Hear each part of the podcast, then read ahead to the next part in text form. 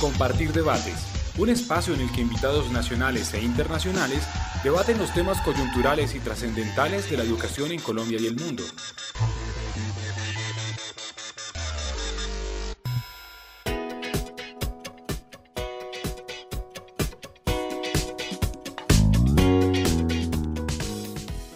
Bueno, un saludo muy especial para todos. Mi nombre es Mary Simpson de la Fundación Compartir. Un bienvenido, un saludo de bienvenida a, este espacio. Eh, un saludo especial para los miembros de la comunidad de la institución educativa Aguas Blancas de Valledupar. Un saludo para Josué, el rector. Hola, Josué. hola. Hola, Osmelia. Osmelia está por llegar, mentiras, Osmelia no está por ahí, ahora, ahora la saludamos. Daniel, hola Daniel estudiante personero. Y Shirley, Shirley Weber Rimón, una profesora. Hola Shirley. Hola Mari. Bueno. Buen día. Buen día. Para todos. Bueno, pues muchas gracias por acompañarnos hoy. Quiero recordarles a todos los que nos están escuchando que nos pueden ver y escuchar este podcast en nuestra página www.compartirpalabramaestra.org y también desde nuestras redes sociales en Facebook que nos encuentran como palabra maestra y en Twitter también como arroba palabra maestra. Eh, muchas gracias por, acompañarnos y por, estar aquí para compartir esa experiencia que ustedes como comunidad eh, de, Aguas Blancas eh, han vivido, han construido a partir de su propia realidad y sus, reflexiones en torno a lo que han, vivido en relación con en esta época de cuarentena ocasionada por la pandemia, como, como, como escuela, eh, las relaciones, el rol que han tenido cada uno de ellos, los retos y los, y los desafíos. Para compartir esto con la comunidad de maestros del, del país y, inspirar a, otros esos aprendizajes que, que, han tenido. Le daría la palabra en primer lugar a Josué, Josué Sarmiento, el rector, que además es un eh, maestro compartir eh, eh, bogotano o caleruno. Eh, sé que vivía en la calera, ahora nos cuentas, José, un poquito sobre eso. Bogotano, que vivía en la, en la calera hasta que decidió irse a, a Valledupar. y bueno, quisiera que nos contaras un poquito, empieza contándonos solo las dimensiones de, la institución de, de, Aguas Blancas, dónde está ubicada, como las características de esa zona, cuántos estudiantes hay, para que los que nos están viendo y escuchando conozcan ese lugar. Bueno, gracias Mari. Un saludo para toda la audiencia. Eh, la institución educativa de Aguas Blancas es una institución rural, queda en la zona sur de Valledupar, en un corregimiento que lleva el mismo nombre, eh, sobre la vía Bosconia. Es una institución que tiene siete sedes eh, seis eh, sedes son de primaria, una de bachillerato, que es la sede principal y está ubicada en el casco del corregimiento. Tiene cuatro sedes en ruralidad dispersa que manejan el modelo de escuela nueva y eh, maneja también educación de adultos y tenemos en total 1.300 estudiantes. ¿Y en educación de adultos cuántas personas tienen? 97. 97 los fines de semana. Apenas estamos iniciando este año con el, reiniciando el programa de educación de adultos eh, este año. Y, bueno, este es, es, una comunidad campesina en su mayoría. Tenemos eh, población indígena en una pequeña proporción. Es un corregimiento que está ubicado en la falda de la, de la Sierra Nevada, pero buena parte de su territorio también está sobre el, sobre el valle hacia, hacia el río Cesar. Y eh, es una población que ha vivido los estragos de la violencia en las últimas décadas de una manera muy fuerte. hace como 20 años más o menos fue una zona bastante afectada, eh, se generó desplazamiento, hubo enfrentamientos. Eh, también es la zona donde fueron los primeros retornos de, pobladores otra vez a sus tierras Eh, y bueno, eh, buena parte de nuestra población estudiantil están con el en el registro único de víctimas o víctimas del conflicto. Ok, bueno. Bueno, esa es la comunidad de la institución educativa Aguas Blancas. Y bueno, para entrar en, materia, eh, Josué, Daniel y, Shirley, eh, pues sabemos que eh, Josué nos compartió en la fundación el trabajo que ustedes construyeron, las guías de estudio en, casa, ¿sí? esa, esa decisión que, tomaron de desarrollar un, material dado pues que tenían unas dificultades para tener acceso a, conexión eh, digital. Entonces yo les invitaría a que nos cuenten esa experiencia, cómo fue, cómo llegaron a esa, esa decisión, Josué, Shirley, qué ha significado para ustedes el mismo proceso, para, para Daniel como, como estudiante, representante de los estudiantes, cómo ha sido este proceso, las guías que han significado en ese proceso. Eh, los retos y desafíos que han tenido durante esta temporada. Dale, Chile. Dale, Chile. A ver, buenos días para todos y para la vasta audiencia. Bueno, eh, Sirley Weber, docente de la institución educativa de Aguas Blancas, más eh, ocho años como docente, ya me siento Aguas Blanquera. Y como maestra eh, de la zona rural y de la básica primaria, este, me respondí al interrogante de educar para qué. Entonces de ahí nace la iniciativa dentro de las comunidades de aprendizaje que ya teníamos instituidas en la, institución.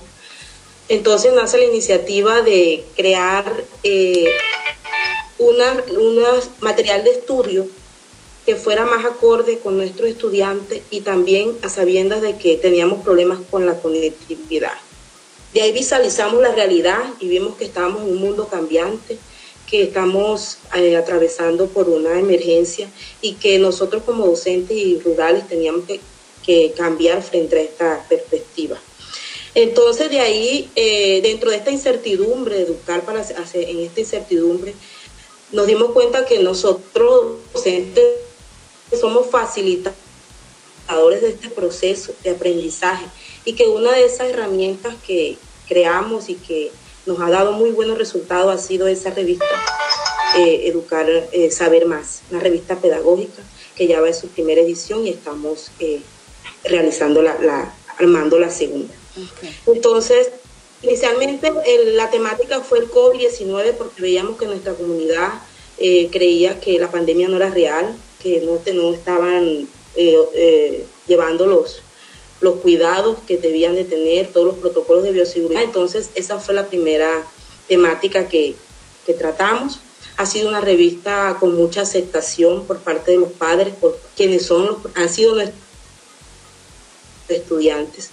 Eh, a, los estudiantes muy eh, eh, les ha gustado mucho el trabajo, así fue un trabajo de bastante dentro de las comunidades de aprendizaje como docentes aprendimos mucho, de, muchos docentes estaban en, eh, muy rezagados y también entraron en esto. Eh, eh, de muchos de docentes que están son muy antiguos en edad, que de pronto en la parte de la conectividad han aprendido muchas muchas enseñanzas sobre eso. Entonces, dentro de esos mismos paradigmas y de esos problemas que de pronto en la zona rural se nos presentaban, nació esto y ha sido muy de muy buena acogida.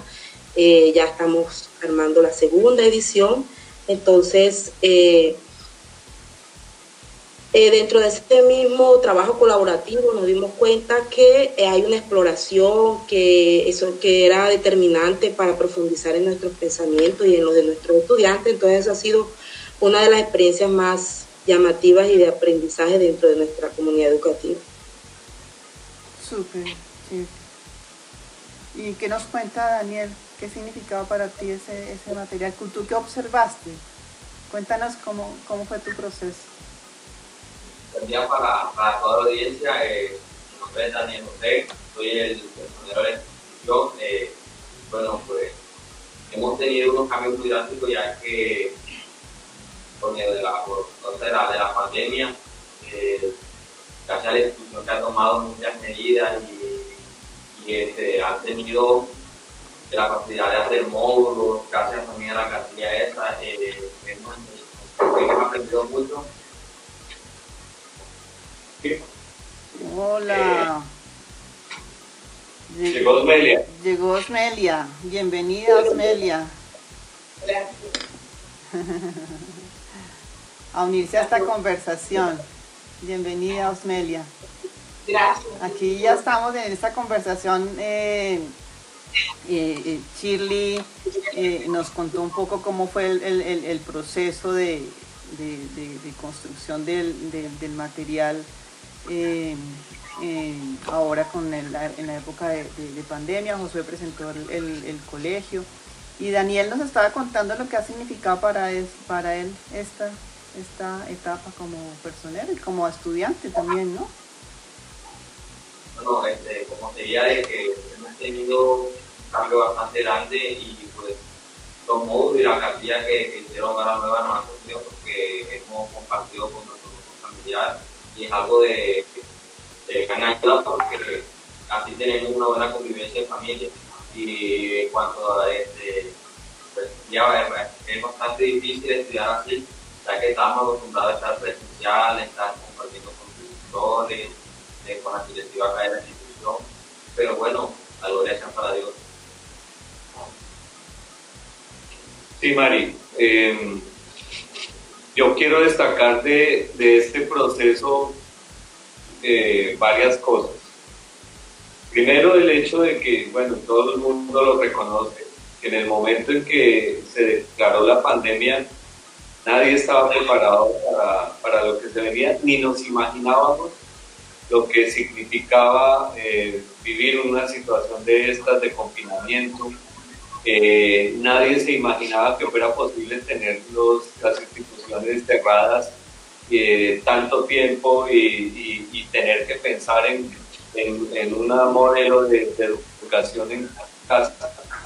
Eh, yo quisiera que todos pensáramos, recordáramos por un momento lo que era nuestra vida en la primera semana de marzo o la segunda semana de marzo de este año, donde estábamos, eh, pensamos que todo esto iba a ser una cuestión pasajera, sabíamos que era difícil, pero que iba a ser pasajera.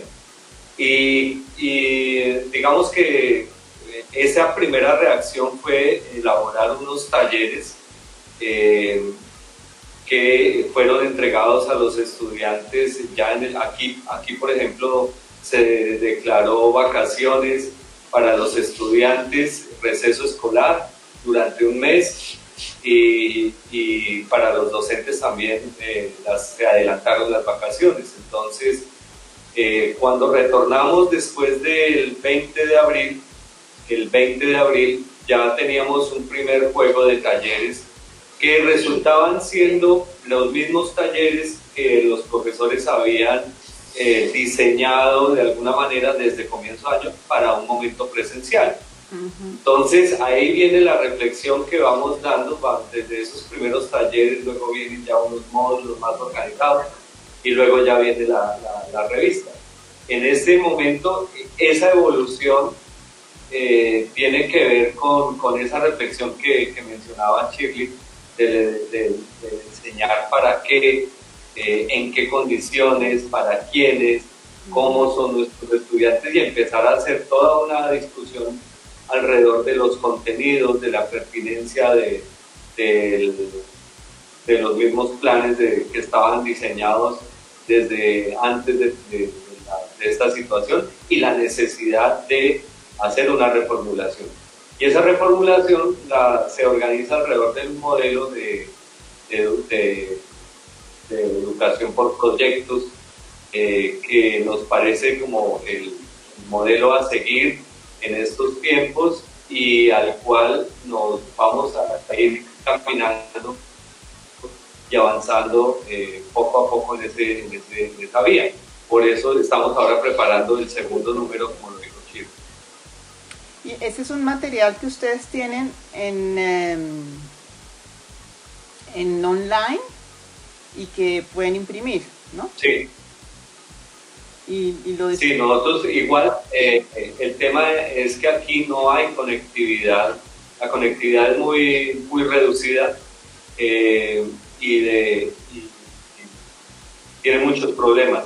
Y sobre todo es una comunidad que bastante vulnerable, empobrecida, y eso hace que difícilmente la gente pueda tener planes para, de internet para descargar el material. Entonces, eh, todo este material fue impreso, eh, fueron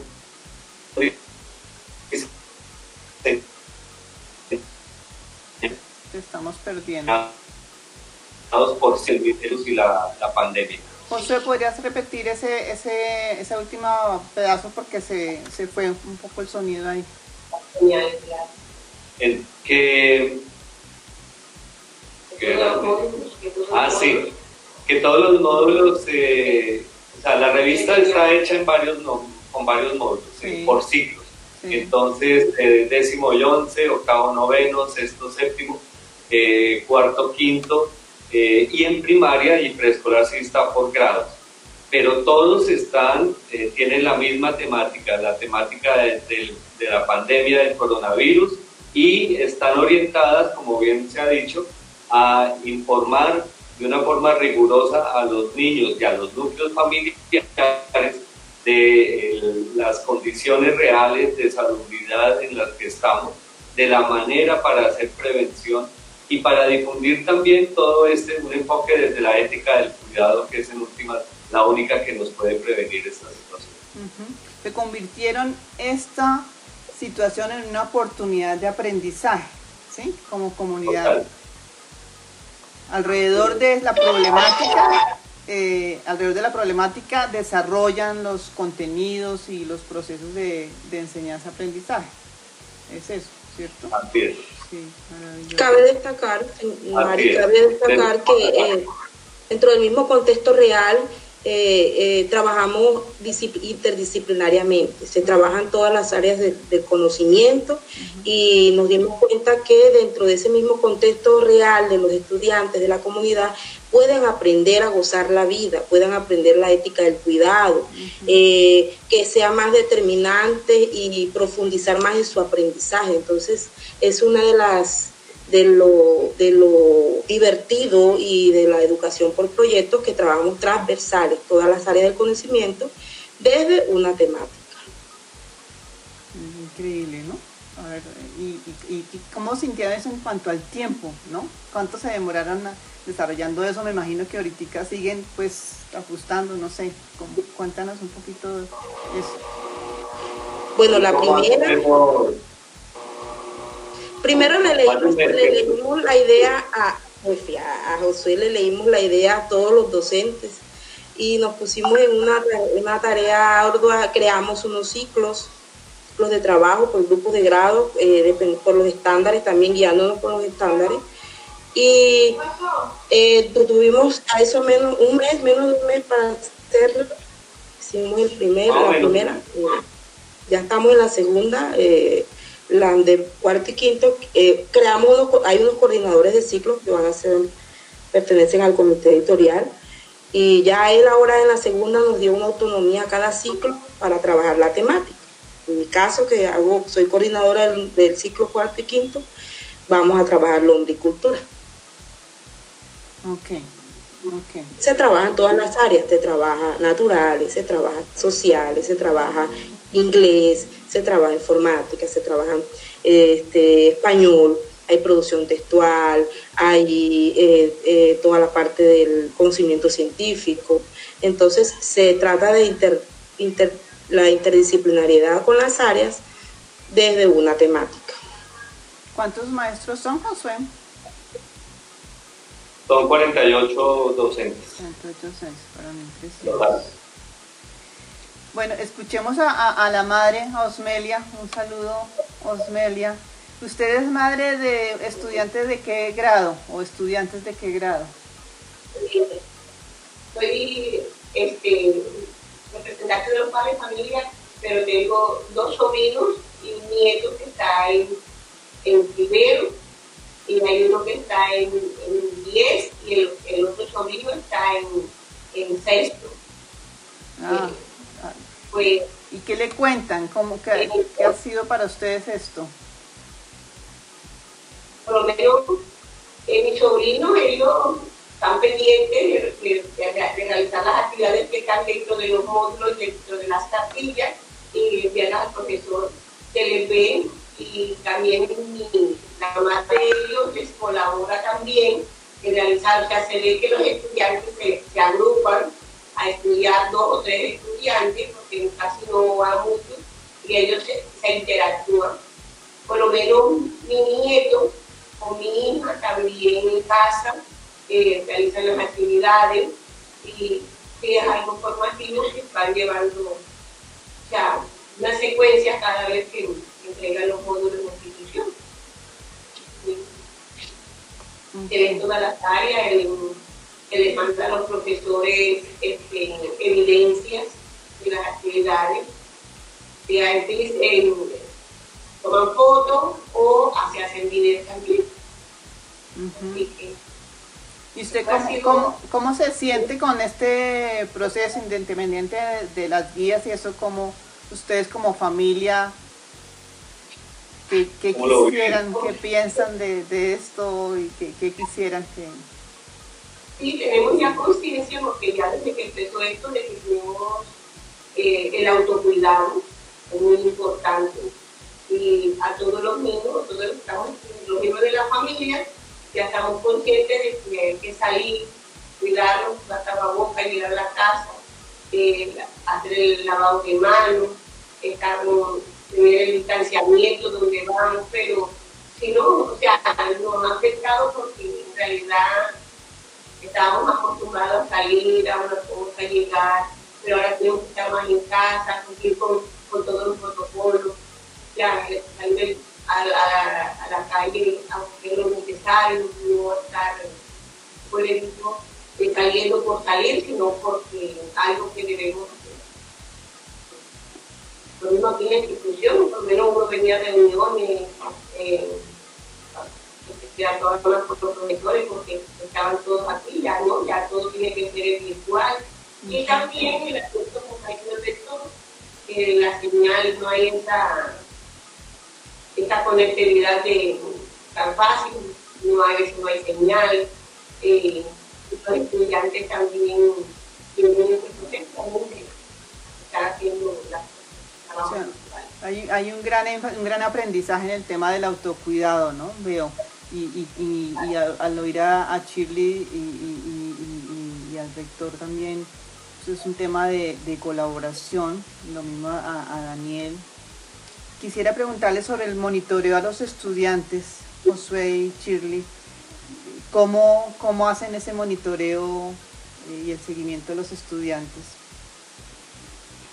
Bueno, eh, por lo que ya se ha comentado en términos de las dificultades de, conectividad, eh, cada docente y cada director de curso han logrado tener una base de datos, por ejemplo, en esos, términos, de los contactos de sus estudiantes.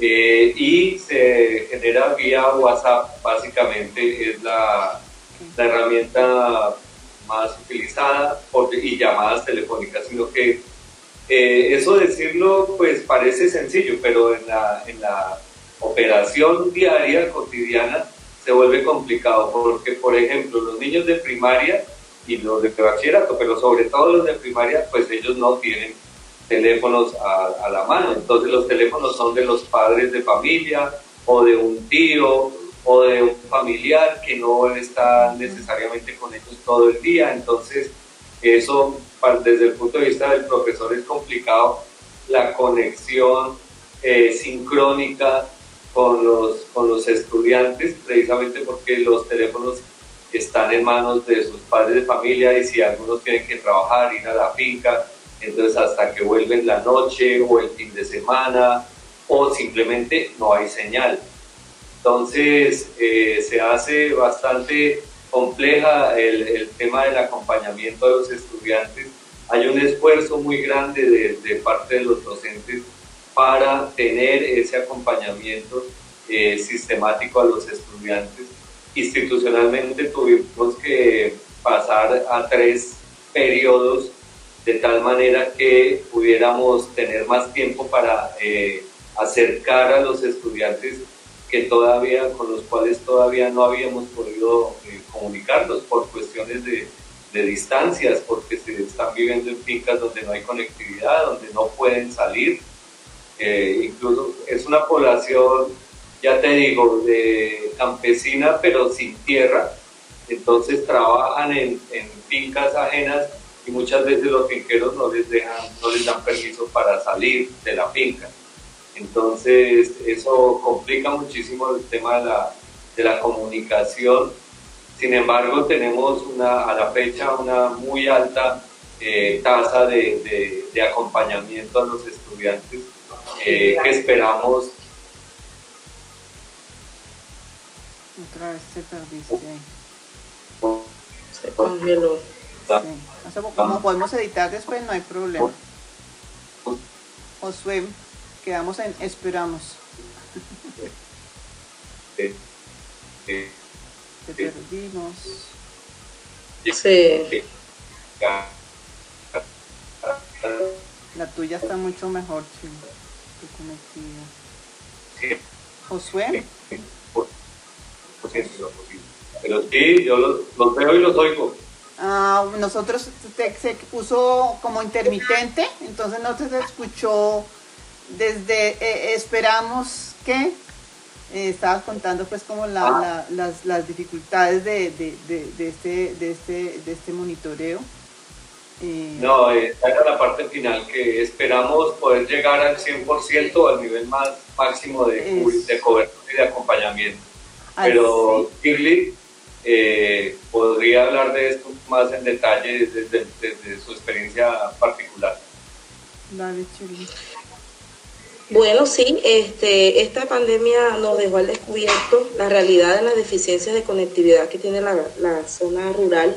Sin embargo, dentro de esa búsqueda activa y de nosotros los docentes comprometidos con este proceso, con nuestra comunidad educativa y con nuestra comunidad de Aguas Blancas, eh, nos dimos a la tarea de, conseguir los números, de tenerlo por WhatsApp, creamos los grupos y diariamente tenemos esa retroalimentación con los padres de familia, en el caso de la primaria, porque ellos son los tutores, los tutores eh, este, eh, número uno de nuestros estudiantes. Entonces, con ellos tenemos ese, esa retroalimentación junto con los con los estudiantes tenemos esa retroalimentación de este ejercicio, porque esto es un ejercicio pedagógico, para ellos también es nuevo y muchos padres han aprendido y muchos padres están eh, muy, comprometidos con este proceso.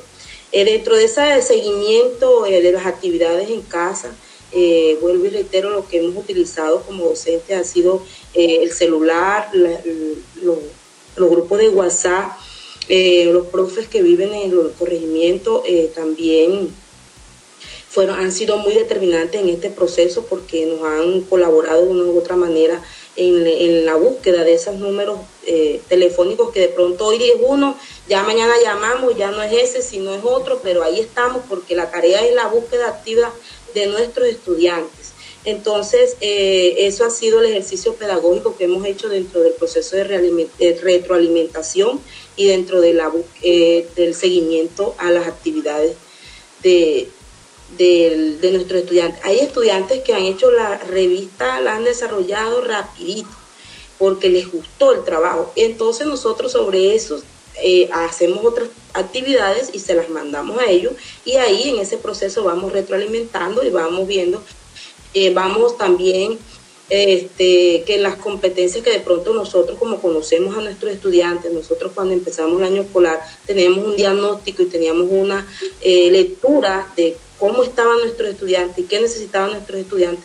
Entonces eso, a esos niños también les trabajamos mm, eh, esa parte de las competencias y le ponemos más actividades en donde ellos puedan eh, dar más de lo que este, de pronto se mandó ahí y así ha sido el, seguimiento y el acompañamiento de, nosotros los docentes en este proceso. Súper Daniel, ¿de qué grados que estás tú? En 11. En 11 ya. Em, tú estás en, contacto con tus compañeros, tienen manera de, conversar, de hablar, o, cada uno está solito haciendo su, proceso de, aprendizaje. ¿Cómo ha sido para ti? Para ti exclusivamente. Bueno, aquí con mis compañeros sí interactúo bastante, eh, lo hacemos de forma presencial en grupos pequeños o de forma, de forma virtual. Eh, conversamos y también nos ayudamos en cuanto a las actividades, en cuanto a las actividades que hay en, los módulos, nos ayudamos entre, entre, nosotros. Y bueno, para mí ha sido bastante, en una parte difícil y, en otra bastante fácil, porque lo difícil porque acá como estábamos acostumbrados a estar juntos, a compartir, y ahora hacerlo desde la casa, pero ha sido beneficioso para nosotros porque así hemos aprendido, hemos... Eh, hemos conocido las capacidades que tenemos en cuanto hemos conocido a sí mismos en casa, eh, compartiendo con nuestras familias y gracias a Dios pues todo este, ha salido muy bien, gracias también a la institución porque ha tomado buenas opciones, buenas, eh, ha tomado las buenas, como digo, pues, decisiones en cuanto a esto, porque como, hemos, como dice acá el profe la la marca de que en cuanto a la, a la conexión es bastante, bastante, bastante grave, entonces, eh, bueno, gracias a las decisiones que han tomado acá de hacer la plantilla y los módulos, y nos ha facilitado la manera de estudiar, otra manera de, de hacer las cosas, y pues estoy muy, muy, muy contento y agradecido con la Súper, Daniel. Josué. Eh, Dime conversemos hoy un poquito sobre cómo, cómo, cómo ves y también y, después dar la, palabra también a cada uno eh, en relación con como de manera conclusiva estos aprendizajes y hacia futuro, que nos han contado pues como esa reflexión eh, que los condujo a hacer eso que están haciendo, en donde tienen en cuenta a partir del, del contexto, como nos decía Chile, esa realidad y bueno, y, tú, eh, yo veo que, es una comunidad que se ha conectado, que está conectada, que, trabaja o que, funciona colaborativamente, digamos. Eh, ese monitoreo de estudiantes veo que es totalmente contextualizado, de acuerdo a la realidad, ¿no? Bueno, eso es el hoy. Y muy seguramente ustedes reflexionan un montón sobre esto, qué significa y a futuro qué, aprendizajes les deja. Una vez volvamos a la escuela edificio, ¿no? porque esto es escuela también, ¿cierto? Eh, mm, ¿Qué quisieran que continúen de todo esto que han aprendido?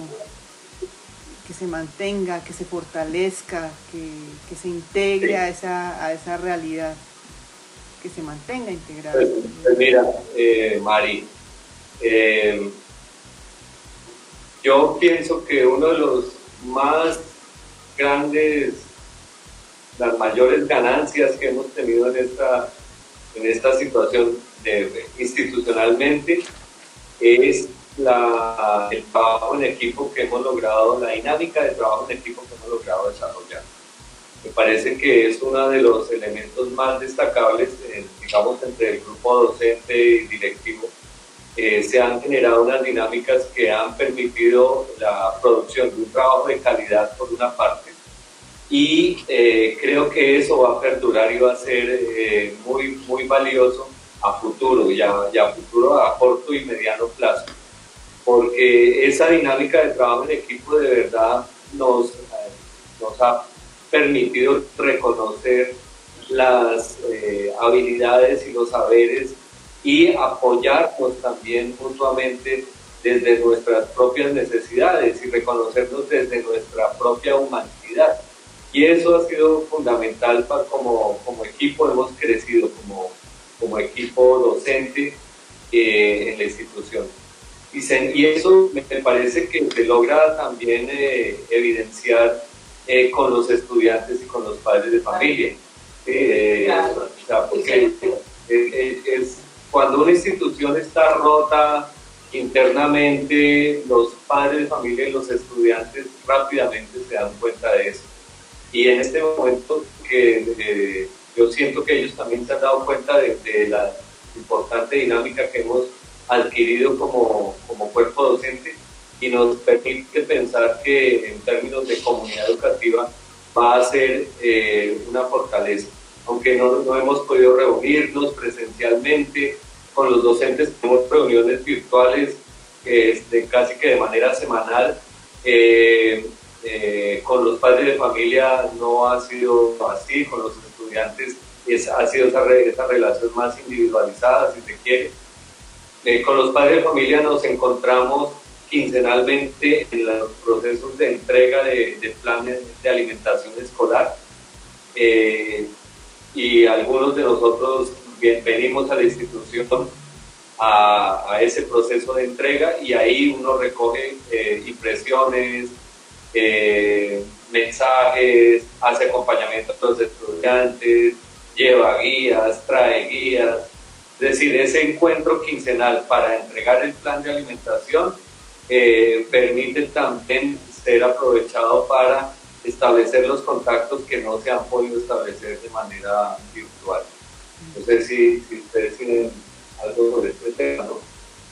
Pues por lo menos, eh, creo que es muy importante cuando vienen a entregar la, el, el de, la, de la alimentación porque el padre de familia eh, está interesado en, comunicarse con el profesor y en este momento se logra, este se ha logrado de que el padre de familia está interesado en, hablar con el profesor o con el rector y al llegar aquí, entonces si hay esa, ese diálogo y por lo menos hay dudas también, por lo menos me gusta, por lo menos hablo por mi hija, que ella viene y está pendiente y cualquier información que hay, algún docente para un padre de familia y ella se puede comunicar con esa persona, ella automáticamente también, este, o sea, somos como una red que vamos haciendo informaciones,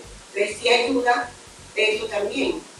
Y por lo menos aquí en la institución también está el número de teléfono de los padres de familia, y el profesor hay veces que ya es nuevo el número, entonces llega el docente, se y lo, lo, lo recoge y se lo da al otro profesor. Entonces hay una comunicación, hay una conectividad. En realidad, esto nos, para mí, veo que la institución, tanto por los docentes, los padres de familia y los estudiantes, hay una, del rector y la, o sea, administrativo, hay una buena conexión. O sea, si se ha, estado comunido por medio de WhatsApp, por medio de chat por virtual, o hay veces hay momentos de que se puede uno comunicar presencial y llegar a que Se ha crecido en la, en la conexión. Sí, Mari. Ah, se ha crecido. Mari, lo interesante de esto, de esta experiencia sería, es que nos reconocimos como nos reconocemos como comunidad educativa, nos visualizamos como comunidad educativa, fortalecimos las relaciones y construimos equipos, vinculamos a nuestra familia a el trabajo de la institución, que era un trabajo, eso fue un trabajo arduo al fin, los vinculamos. Hay un acercamiento a la familia, hay una transversalidad en las áreas, creamos equipos pedagógicos por ciclos de aprendizaje, valoramos el esfuerzo de nuestra familia, reconocemos al docente como mediador pedagógico, replanteamos nuestras prácticas pedagógicas, Josué, y te lo agradecemos eh, como eh, docente, eh, todos los docentes te reconocemos eso y te agradecemos esa ayuda ardua en ese replanteamiento de esas prácticas pedagógicas y que se te están dando las cosas, tú llegaste, has llegado a la, institución con muchas ideas y se te están dando poco a poco, poco a poco se te están dando. Eh, hay un conocimiento del núcleo familiar, conocemos a nuestras familias, conocemos la, la, lo, lo que están sufriendo, por lo que están pasando, por lo que pasaron. Entonces es una lección de la vida misma, la vida misma nos ha dado una lección a los docentes, a los padres, a todos los administrativos, y estamos conectados y estamos, y como le decimos siempre, le hemos dicho a José, ya lo que él nos diga, el grupo, lo que él nos diga, ya nosotros para adelante, ya vamos a hacer. Ahorita el, el, trabajo que estamos haciendo con ayuda de la universidad de la agricultura es espectacular, entonces va a ser, de, de verdad que va a abrir otro conversatorio para este, poner esa actividad, esa experiencia significativa. Gracias. Qué maravilla. Y están dejando sistematizado todo este proceso, ¿no? Al hacer, eh, al hacer este material. Pues, material. ¿Qué dices? Lo tenemos evidenciado en, en, la parte física, en, en, las reuniones que se hacen, que son como comunidades de aprendizaje. Las reuniones que hacemos, virtuales, todo eso está evidenciado y está, eh, tenemos que sentarnos un poco a empezar a escribir y empezar a, a darle más eh, forma eh, estructural a la, a la experiencia significativa.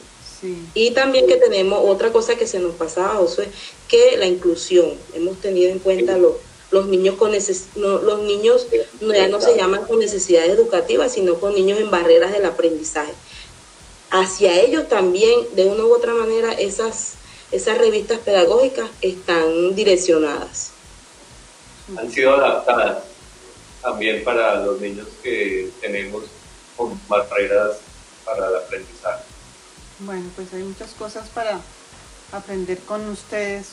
Josué, no sé si quisieras cerrar con algún mensaje que quieras eh, dar.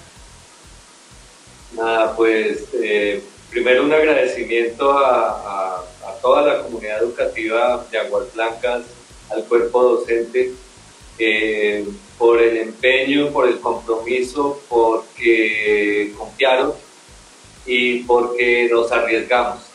Y, y ese avanzar por un camino inédito creo que eh, nos fortalece como comunidad y también pensar que, que, a, que a, futuro las cosas eh, van a ir mejorando en, muchos sentidos. Eh, un agradecimiento a la Fundación Compartir, con quien tengo nexos de hace años y estoy muy agradecido con ustedes también. Eh, a los padres de familia, a los estudiantes, eh, un reconocimiento y también por la paciencia que nos han tenido. Y, bueno, y vamos, a, vamos para adelante.